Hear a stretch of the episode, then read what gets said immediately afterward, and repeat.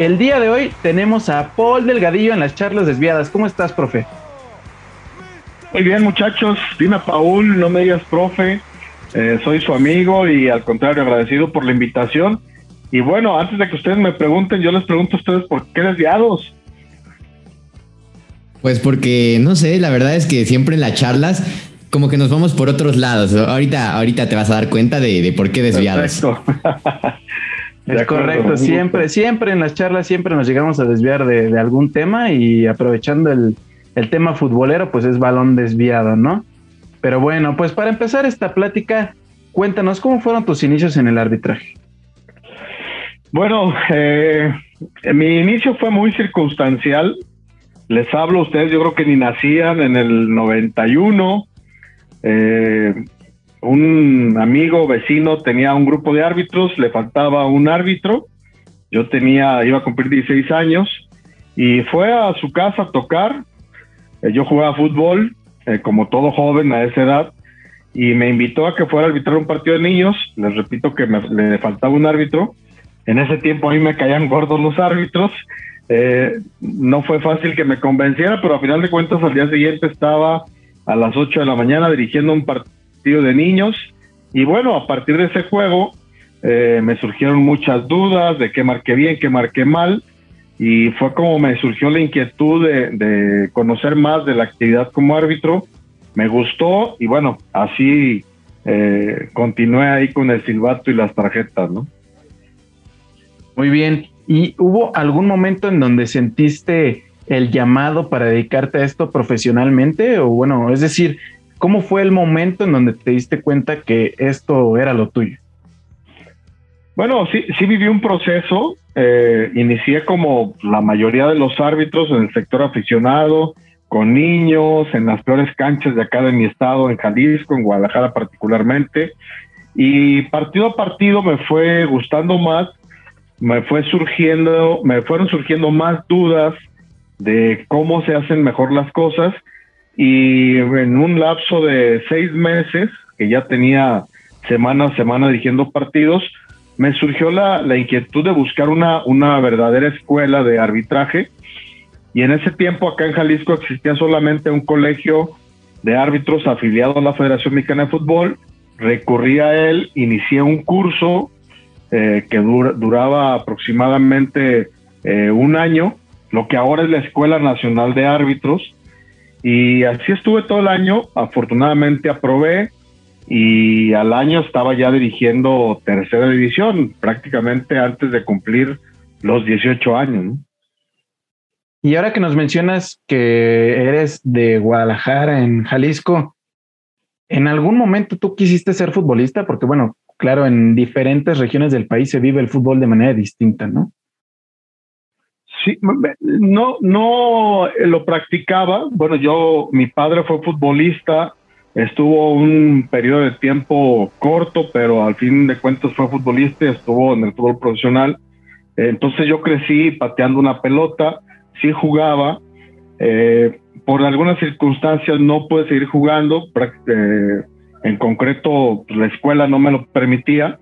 Y bueno, me desencanté un poquito, ¿no? Dejé de jugar un poco y, a los meses se dio esta alternativa del arbitraje y me clavé prácticamente en el arbitraje. Ya dejé eh, de practicar el fútbol, me metí de lleno, ya eran sábados y domingos estar con el silbato, los uniformes, y los sábados a veces eran tres partidos y los domingos eran otros tres. Entonces ya no me, ya no volteé a ver el, tema de, de jugarlo, ¿no? Y cuando, bueno, antes de todo esto, cuando todavía lo llegabas a practicar, ¿tenías algún ídolo futbolista? Sí, por supuesto. Yo creo que el ídolo de muchos, Hugo Sánchez. Yo crecí viendo a Hugo Sánchez meter goles. Me despertaba todos los domingos a ver a Real Madrid eh, y ver esos goles espectaculares de, pues, del gran goleador de México, ¿no? En su momento. Era Chabelo y enseguida el Real Madrid. Un dato curioso aquí de, las charlas desviadas es que muchos invitados coinciden en que su ídolo fue Hugo Sánchez, entonces eso es un, buen dato a, a destacar. Pero bueno, hablando justamente de los ídolos, ¿tienes alguna figura o un ídolo en cuanto al arbitraje? Sí, claro, por supuesto. Como árbitro, para mí el mejor árbitro de, de, de, México de todos los tiempos ha sido Arturo Bricio. Era un árbitro con una gran personalidad, con carácter, con elegancia y obviamente con una gran trascendencia dentro del arbitraje mundial, ¿no?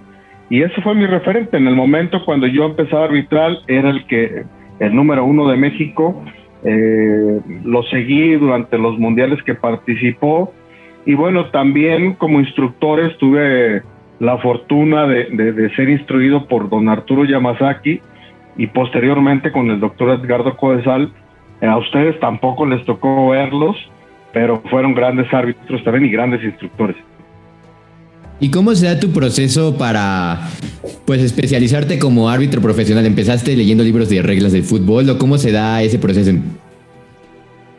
Mira, cuando, cuando tú empiezas como árbitro en el sector aficionado regularmente es de forma empírica y es a lo que más o menos sabes de fútbol y a lo que consideras que es una falta, lo que todo mundo que le gusta el fútbol sabe, ¿no?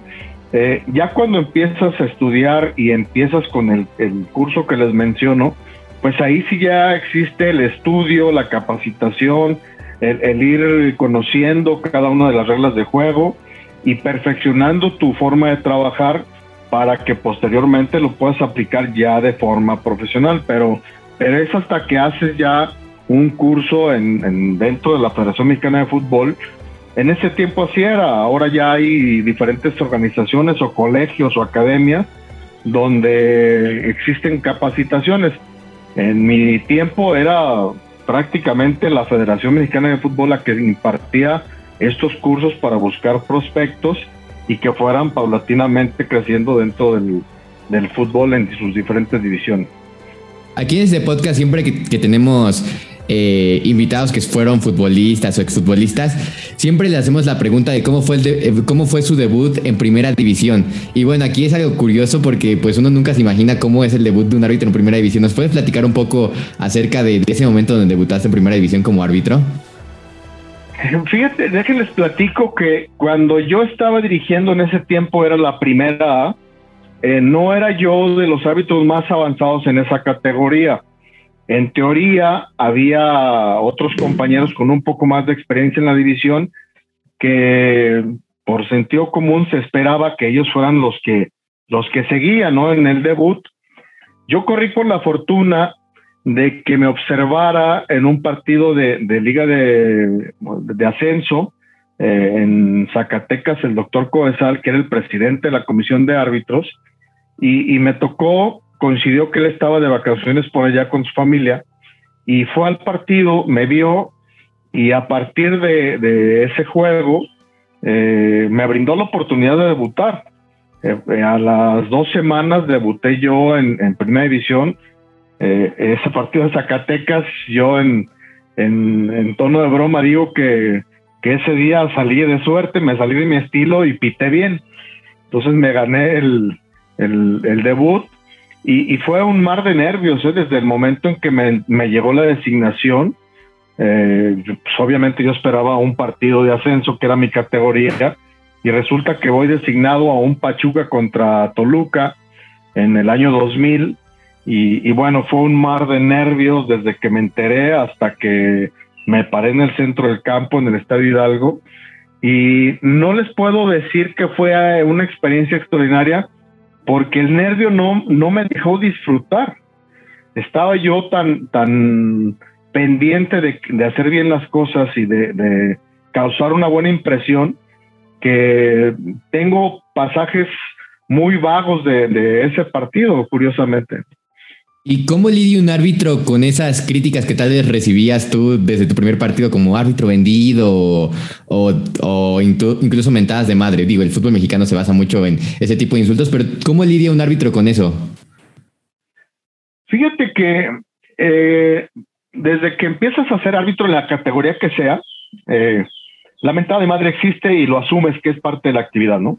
Pero ya cuando estás en un fútbol que es espectáculo que es televisado, eh, si estás muy pendiente de la crítica y como novato lo, lo, tomas eh, de eh, muy a pecho, o sea, lo tomas muy en cuenta lo que se diga de ti, ¿no? Y es un proceso que el árbitro que dirige Primera División tiene que vivir y tiene que superar. Me tocó ver amigos, compañeros que, que no lograron superar esa etapa de la crítica, de que cada semana estuviera la lupa y empezaba Felipe Ramorrizo y todos estos críticos. Eh, y, y, los, y, en ocasiones hasta te preocupa qué se va a decir de ti. Y tuvimos en Federación, en la Comisión de Árbitros, una psicóloga, se llama Par Maragón, que ahora trabaja con las selecciones menores en la Federación, donde hizo un trabajo extraordinario para mí en la Comisión de Árbitros y en pocas palabras nos hizo entender que la crítica, los insultos y todo lo que, lo que conlleva no es precisamente, en este caso, la crítica a Paul Delgadillo, sino a la figura que representa, o sea, al árbitro, ¿no? Entonces, a partir de eso es, terminas tu partido, te quitas tu uniforme y toda la crítica se queda junto con el uniforme en la maleta y sales del estadio y tienes que seguir siendo un personaje normal, una persona como cualquier otro, como cualquier profesional de cualquier actividad, sí trabajar en lo que te puedes equivocar y lo que debes de mejorar, pero no asumir como que es un tema personal. Creo que eso es algo en lo que creo que, que se tiene que seguir trabajando. Tengo entendido que actualmente no hay área psicológica en la comisión, pero fue un factor muy importante. ¿eh? Pero alguna vez te, te pegó una situación de que te criticaron de más o cualquier otra cosa similar?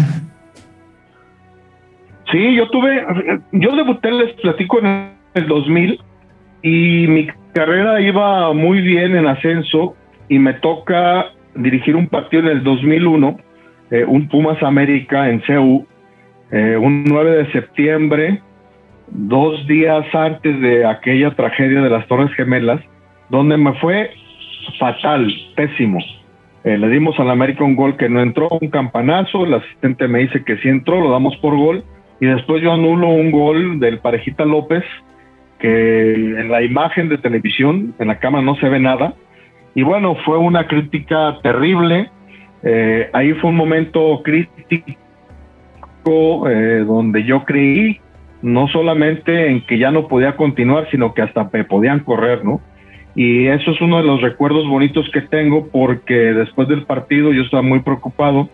Eh, hablé con mi presidente de la Comisión de Electros, en ese tiempo Codesal, y esperando yo un gran regaño y quizá la destitución, lo, sus palabras fueron de que eso, lo que había vivido, le había pasado a todos los árbitros, que era parte del proceso, que tenía que sobreponerse, sobreponerme, perdón, y que obviamente tenía que venir un descanso, eh, si le quieres llamar un castigo, pero que en la primera oportunidad me iba a volver a meter a, primera edición.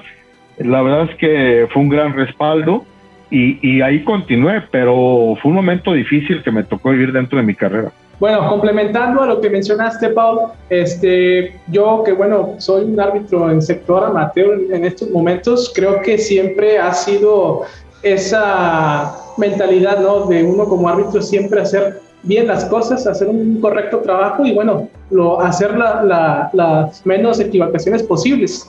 En ese caso, como mencionas, como todo hay un momento de crisis, bueno, creo que creo que tuviste algún momento donde a lo mejor tuviste algo así de mucha incertidumbre positiva. Y te hago la siguiente pregunta, que bueno, a lo mejor nos podrías contar alguna anécdota que te marcó a ti como árbitro o qué crees tú que te dejó huella dentro de tu carrera arbitral en esta etapa? Bueno, mira, eh, alguna eh, un parteaguas, eh, tengo, tengo varias situaciones. En una carrera tuve la fortuna de tener una carrera longeva. Eh, viví momentos buenos, viví momentos malos, viví momentos en el sector aficionado antes de llegar a Primera División donde fui objeto de agresión física y una anécdota que les puedo compartir es que cuando yo buscaba ser árbitro profesional, fui a dirigir un partido del sector amateur, eh, donde expulso un tipo, me agrede, me revienta la nariz y bueno, yo regreso a casa muy decepcionado. Eh, ya quería renunciar a todo lo que fuera arbitraje y todo esto. Y, les repito, estaba en un momento donde buscaba ser profesional y, y, muy decepcionado platicando con mi madre, que ha sido un pilar no solo de mi carrera, sino de mi vida. Eh, le dije, ¿sabes qué, madre? Ya, ya no quiero ser árbitro, no tengo necesidad de exponerme de esta manera.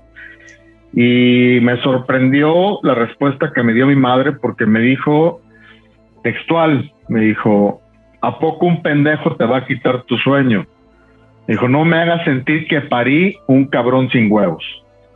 Entonces fue una sacudida importante y algo que le agradezco infinitamente a mi madre de los grandes consejos de vida, eh, que eso fue el empujón para continuar, ¿no? Que no me frenara, ¿no? Y ese es un parteaguas, por ejemplo, el que les platiqué anteriormente de aquel partido importante, un Pumas América. Eh, también viví el momento donde buscaba yo ser eh, árbitro internacional. Eh, la primera vez que, que, fui convocado a participar como prospecto, no se me dio. terminé muy decepcionado y también quería dejar ya mi carrera. Y en ese momento, otra persona que yo aprecio y le tengo un agradecimiento infinito, Edgardo Coesal me dijo, no, no, espérame. O sea, tienes 25 años, tienes mucha oportunidad todavía por delante y en cualquier momento vas a lograr obtener tu gafete y fue otro parteaguas. Y se vienen momentos buenos, se vienen momentos malos. Cuando llegó mi primer final, eh, mi primer final yo logro hacerla sin ser un árbitro internacional, que en aquel tiempo era prácticamente eh, imposible porque competía con gente como Marco Rodríguez, como Armando Achundia, Gilberto Alcalá, o sea, grandes figuras del arbitraje mexicano. Y Yamazaki en su momento me designa un Cruz Azul Toluca y afortunadamente me fue bien. Es una final, mi primer final que yo recuerdo con mucho cariño. Entonces, dentro de una carrera, eh, repito, tan amplia, tienes momentos buenos, tienes momentos malos, donde quieres abortar el sueño y, siempre hay gente que tuve eh, con todo su apoyo. Sí, correcto, totalmente de acuerdo. Y bueno, contrario a esto, esto que mencionas, ¿algún momento gracioso dentro de, tu carrera arbitral? Ese es uno de los complementos que tenemos dentro de este podcast, por eso es parte de la charla desviada. Entonces, algo que nos puedas comentar que haya, te haya sucedido en algún partido, previo, post, algo. No, bueno, indudablemente que las caídas, ¿no? O sea, es el momento eh, para mucha gente el más gracioso, para el árbitro puede ser hasta el más estresante porque te caes, la gente te silba, eh, se burla. Y, también vives el estrés de que ya no sabes eh, qué pasó, dónde está el balón, te levantas y en ocasiones corriendo contra flujo de la jugada porque estás todo noqueado pero principalmente las caídas es lo que, lo que más chusco se me ha hecho siempre de los árbitros. Y tengo una en particular en un partido en Pachuca contra Toluca, donde voy siguiendo la jugada y mandan un pelotazo y yo corro y giro hacia, hacia mi izquierda y el jugador de Toluca no logra verme ni yo lo veo a él eh, chocamos y yo caigo prácticamente de cabeza, como si fuera un piscinazo, ¿no? Y, me levanto como pude y lo chusco y lo que se burlaban mis compañeros es que todavía me levanto y voy con el jugador y le pregunto si, si estaba bien. Entonces mis compañeros por la diadema, eh, botados de risa, me dicen, cabrón, pues si el madriano fuiste tú, o sea, el jugador ni lo moviste, él es el que te deja de preguntar si estás bien pero particularmente las caídas, eso es lo que, lo que disfruto mucho ahora que veo que les pasa a, mis excompañeros y obviamente me pongo zapatos y digo, no, no, o sea, es, es un momento eh, complicado, si le podemos llamar así, de los árbitros. Claro, claro. Y ya para una última pregunta personal, yo en su momento tuve un congreso internacional en mi facultad donde estuvo presente César Arturo Ramos Palazuelos este, y recuerdo muy bien que le hice la pregunta, este, no sé si recuerda la situación que tuvo cuando amonestó a Cristiano Ronaldo en Rusia. Este, fue, yo le pregunté qué fue o cómo sintió ese, esa, esa, ese choque o esa plática, ese diálogo, y bueno, él me respondió sin problema de que, oye, Mister, marca bien, por favor, en, en, en, tono pues molesto, enojado. Y la pregunta que te hago referir, eh, referir, a ti, ¿alguna vez tuviste algún futbolista dentro de tu carrera en el que eh, pues trató de desaprobar tus decisiones en tono de, intimidarte en algún momento? Eh, fueron varios, varios jugadores. De hecho, eh, me recuerdo alguna vez que, tuve un conflicto en un partido con Alejandro Glaría, no sé si ustedes recuerdan, fue figura en Pachuca, jugó en Jaguares y, lo expulso, lo amonesto y luego va, me sigue reclamando, lo expulso y me pega un pisotón que hasta la fecha tengo ahí la huella del taquetazo. Y es un momento, de verdad es incómodo, ¿no? Porque pues uno va, el árbitro en esencia, pues vas a equivocarte lo menos posible, hacer cumplir las reglas de juego, en el entendido que, no hay trabajo perfecto, y, muchas veces se piensa que, el árbitro es predispuesto o que alguna vez eh, con alguien lo puedes tomar personal o con persecución, y no es así. Yo creo que esa fue la más delicada que me tocó vivir, sobre todo en primera división. Excelente. Pues bueno, pasamos a la dinámica desviada, que bueno, te platico, es esta consiste en que yo te voy a hacer 10 preguntas o te voy a mencionar 10 aspectos y tú me tienes que contestar con lo primero que se te venga a la mente, ya sea una palabra o una frase, pero el chiste es ser breve y ágil. ¿Perfecto? Vale. Perfecto. Partido más difícil que me tocó pitar. Eh, América Tigres. Jugador más difícil al pitarle. Eh, ay, no me acuerdo su nombre, pues se Trota, es un argentino. Técnico e irrespetuoso. Irrespetuoso, ok. Técnico que más reclamaba. Mi querido Miguel Herrera, el Pío Herrera. Un clásico. somos los culpables de sus tragedias. el partido más importante en mi carrera. El más importante, yo creo que el debut. El partido más valioso en tu carrera. Mm, diría que las, los partidos de descenso que me tocó dirigir. Equipo o selección a la cual te habría gustado pitar. Eh, aunque es imposible en una competencia internacional, pero por supuesto que a México. Canción con la que se inspiraba Paul Delgadillo antes de cada partido.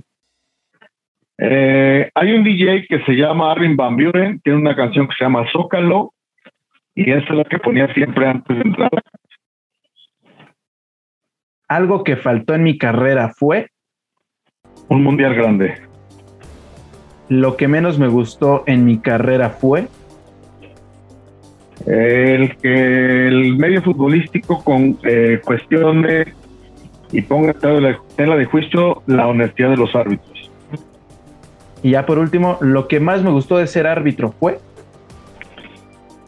eh, la autodisciplina y obviamente estar dentro del deporte que más me apasiona. Perfecto, ahí estuvo la dinámica.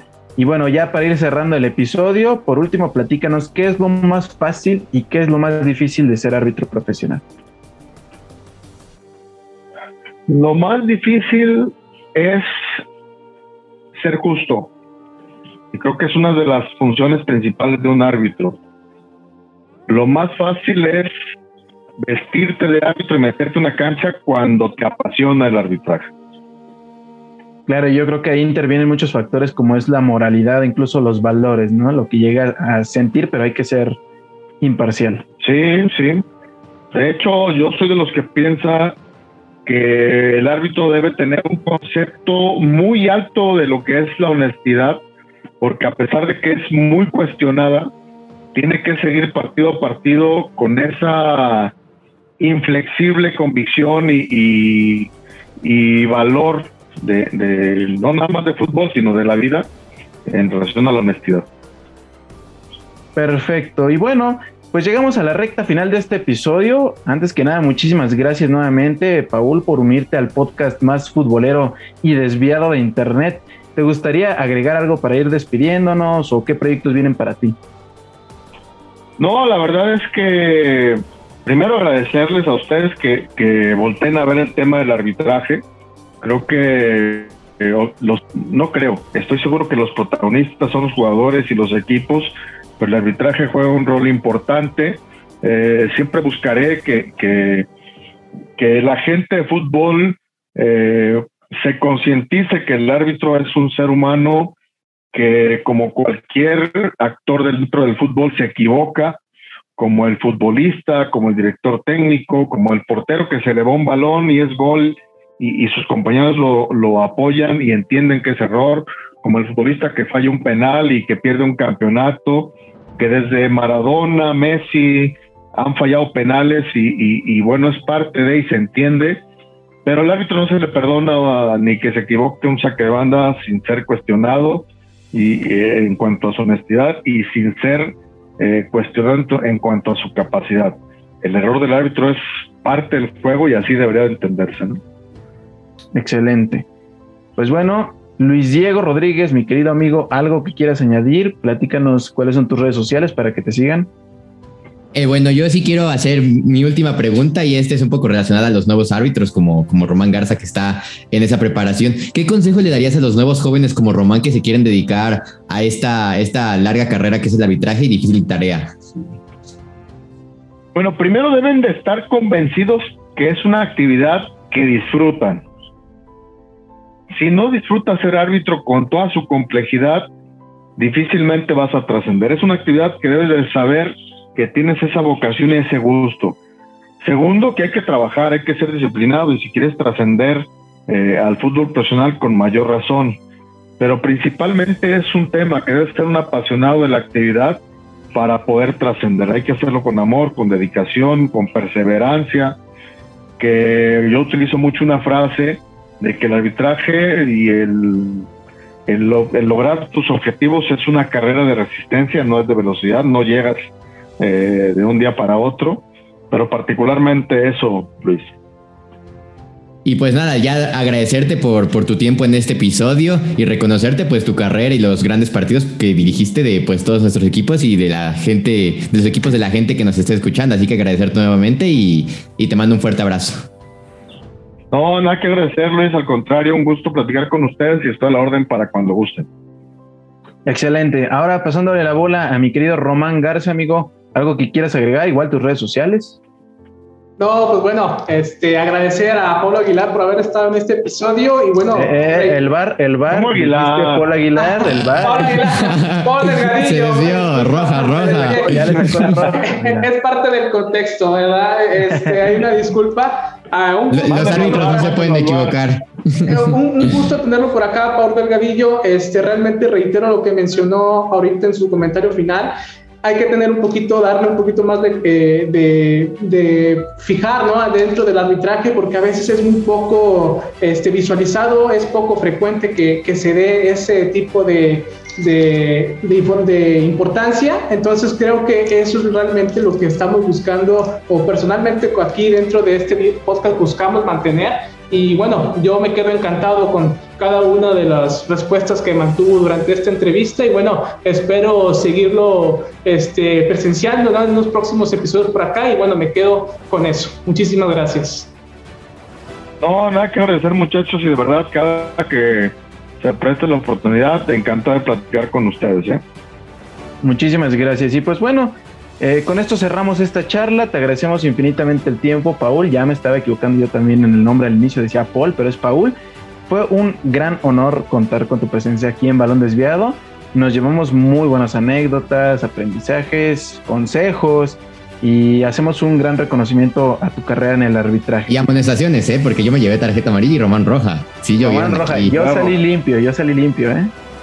Y siempre las traigo a la primera como la pistola por si se presta la situación, ¿verdad? Pero bueno, pues te deseo el mejor de los éxitos en todo lo que venga. Y pues como ya lo mencionaba Román, ojalá podamos encontrarnos pronto. Igualmente muchachos, un fuerte abrazo. Perfecto, pues les dejo las redes sociales de Paul, del, Paul Delgadillo, perdón, en la descripción del episodio para que vayan a seguirlo y etiquetarlo para que vea ahí el episodio. Compartan este podcast con sus amigos, familiares y conocidos, ya saben que eso nos ayudaría muchísimo a crecer. Y sin nada más que agregar, yo soy Diego Morgado, nos vemos la próxima y que sigan juntos, balón y pie. Muchas gracias por escuchar este episodio. No olvides compartirlo en tus redes sociales. Balón Desviado, un podcast sin dirección a puerta. Una producción de Balón y Pie Originals.